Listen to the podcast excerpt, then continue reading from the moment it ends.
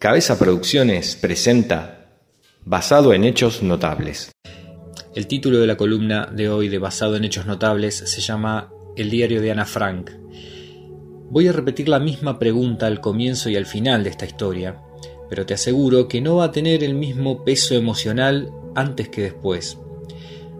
Nosotros, ¿pensamos que este aislamiento es nuestro peor flagelo?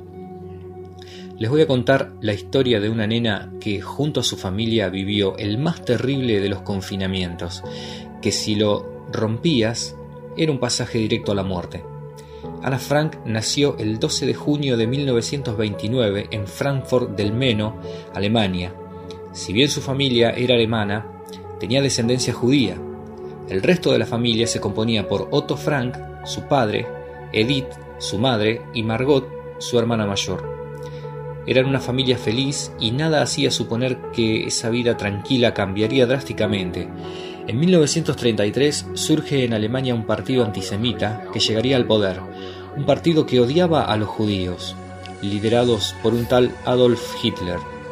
Alemania en ese momento era una nación pobre y este tipo, en sus discursos, les empieza a meter en la cabeza a los alemanes que el gran problema de la crisis del país son los judíos y era tanto el poder de convencimiento que tenía que gran parte de la sociedad comenzó a apoyarlo. Lo que no sabían era que se estaba dando inicio al peor holocausto de la historia. Los judíos empiezan a ser perseguidos. Los que eran maestros o trabajaban en cargos públicos son los primeros en ser despedidos.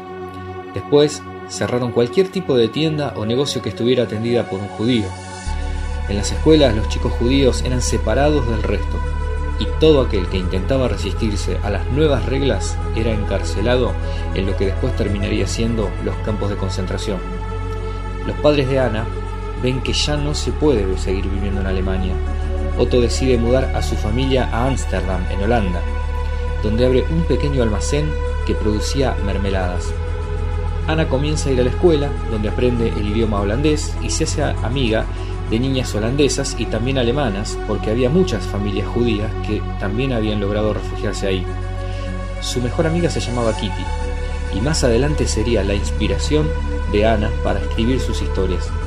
A todo esto, la Alemania nazi ya no se conformaba con dominar solo a su país, y en 1939 invade Polonia.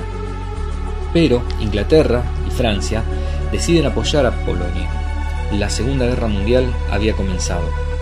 Un año más tarde, el poderoso ejército alemán logra tomar Holanda, y los judíos refugiados ahí ya tenían el mismo destino que los de Alemania, serían perseguidos y aniquilados. Cuando Ana cumplió los 13 años, su padre le había regalado un cuaderno que ella deseaba mucho. Era una especie de diario íntimo, al cual Ana trata como a una amiga y se refiere a él como Kitty, el nombre de su mejor amiga. Domingo 14 de junio de 1942. Tengo que informarte de todo. Lo mejor será que empiece desde el momento en que te recibí. Ni se imaginaba que tres semanas más tarde no volvería a ver a ninguna de sus amigas reales. Un día, el cartero toca a la puerta de la casa de los Frank con una noticia que cambiaría el rumbo de esta familia. Margot, su hermana mayor, tenía que presentarse para ir a trabajar a Alemania. La familia sabía que si Margot se presentaba nunca más volverían a verla, pero si no acataba esa orden, toda su familia sería castigada con la muerte. Me asusté muchísimo. Una citación. Todo el mundo sabe lo que eso significa. En mi mente aparecieron campos de concentración y celdas solitarias. Los padres de Ana, desesperados, deciden esconderse de los alemanes y el escondite sería una pequeña casa que estaba atrás del almacén y la oficina donde trabajaba Otto, Solo cuatro personas, de todas las que trabajaban ahí, sabían que la familia Frank estaba escondida en la casa de atrás. Eran dos mujeres y dos hombres, todos amigos de Otto, que serían los que le pasarían la información de todo lo que estaba sucediendo afuera y también quienes los proveían de alimentos y demás necesidades. Algo muy arriesgado porque si eran descubiertos también quedarían sentenciados a muerte. Al poco tiempo llegaría al escondite otra familia, amiga de los Frank, también perseguidos por los alemanes, y un dentista también amigo que estaba corriendo la misma suerte. En total eran ocho personas donde debían convivir todas juntas, mantener un silencio total, ya que durante el día el almacén y la oficina estaban en funcionamiento y las personas que trabajaban ahí no podían saber que había gente escondida, como tampoco los clientes que entraban al lugar, y lo peor, ya no podrían ver más la luz del día.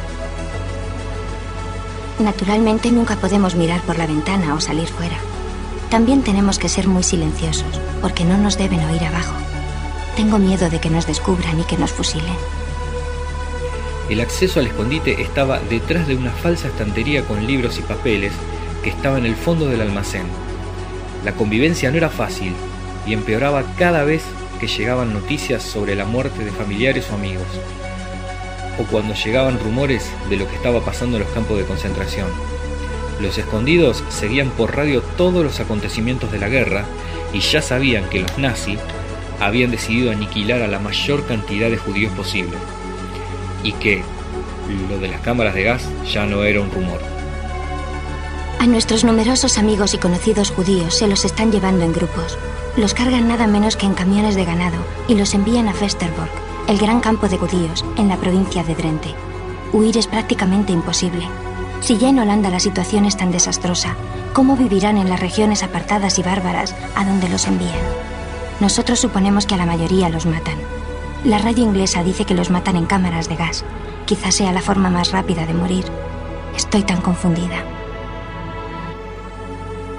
En 1943, los ejércitos de Estados Unidos, Canadá e Inglaterra vencen a los alemanes en varios territorios tomados.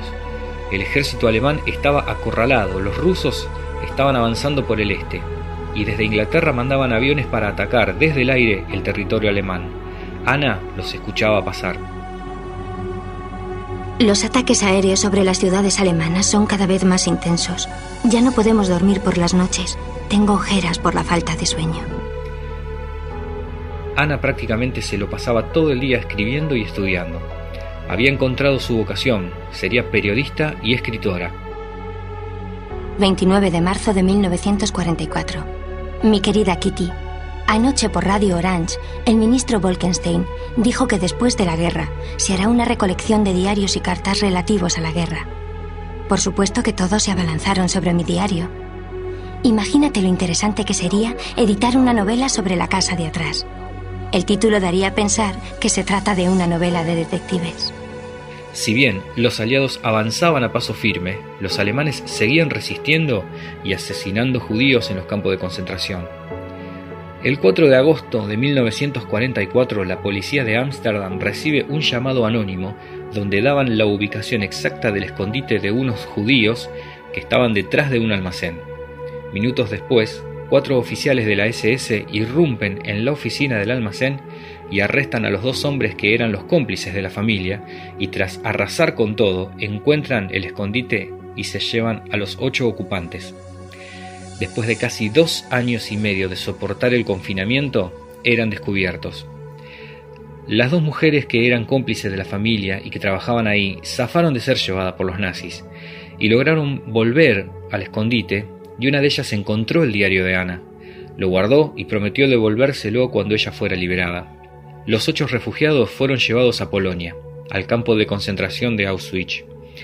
Fueron separados entre hombres y mujeres y ahí quedaron todos menos Ana y su hermana Margot, que fueron trasladadas a otro campo de concentración llamado Bergen-Belsen, tan patético como Auschwitz. Ahí, Ana y Margot sufrirían de hambre, frío y varias pestes. Apenas cinco semanas después de que las hermanas Frank llegaran a Bergen-Belsen, el ejército inglés libera el campo de concentración, ya que los nazis habían caído finalmente ante los aliados. Pero Ana no logró sobrevivir. Fue víctima del tifus, una enfermedad que era transmitido por las pulgas, garrapatas y piojos. Era marzo de 1945 y Ana moría apenas unas semanas antes de terminar la guerra. Tenía 15 años. Margot también había muerto. De los ocho escondidos en la casa de atrás, solo Otto Frank, el padre de Ana, había logrado sobrevivir a los campos de concentración. En julio de 1945, Otto logró llegar a Holanda y volver al viejo almacén para ver si alguien tenía noticias de su esposa y sus hijas.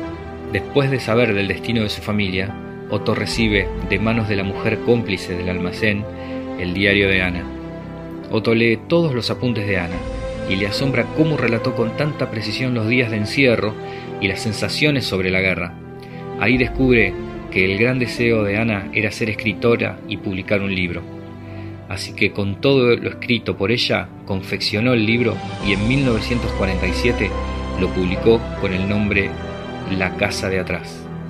Había llegado a cumplir aquel sueño de esa nena de 15 años que quiso ser escritora.